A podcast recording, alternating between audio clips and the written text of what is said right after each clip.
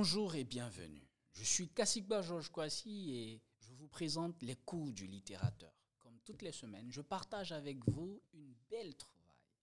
Cette semaine, j'ai acquis un petit livre, Les 50 règles d'or du savoir-vivre, produit par euh, les éditions Larousse. Dans ce livre, à la page 38, on a un chapitre sur le fait de maîtriser les formules de politesse. Vous écrivez un courrier, vous ne savez pas quelle formule de politesse convient pour votre destinataire. Alors voici ce qu'on peut y lire. Autrefois, une gamme infinie de nuances permettait de suggérer des degrés dans l'estime qu'on portait à son correspondant. Le code s'est simplifié. À une personne qu'on connaît peu, on adresse une formule neutre. Je vous prie d'agréer, monsieur ou madame, l'expression de mes sentiments distingués. On peut être plus chaleureux, on peut dire mes sentiments les meilleurs. Et à une relation d'affaires ou d'administration, on doit dire croyez, monsieur ou madame, en l'assurance de mes sentiments distingués.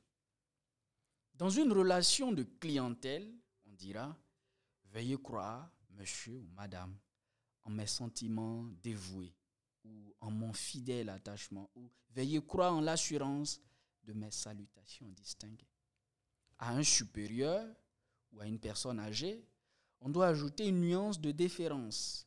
Je vous prie de croire, monsieur le maire, en l'expression de toute ma considération, ou je vous prie de croire, monsieur le directeur, en l'expression de mes sentiments respectueux.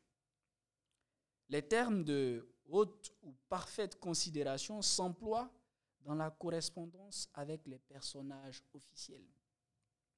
Un homme peut adresser des hommages à une femme qu'il a la connaissance bien ou moins bien. Je vous prie d'agréer, madame, mes hommages respectueux. Acceptez, cher ami, mes hommages affectueux. Et une femme n'envoie pas d'hommage à un homme elle se contente d'une formule simplifiée et choisit les nuances qu'elle veut montrer. Croyez en ma sympathie, pourra-t-elle dire, ou en mon meilleur souvenir. Acceptez mes amicales pensées. Quelques mots suffisent lorsque les correspondants ne se connaissent pas et sont sur un pied d'égalité. On pourra dire bien à vous ou cordialement. J'ai vraiment apprécié ce chapitre. Je vous en recommande la lecture.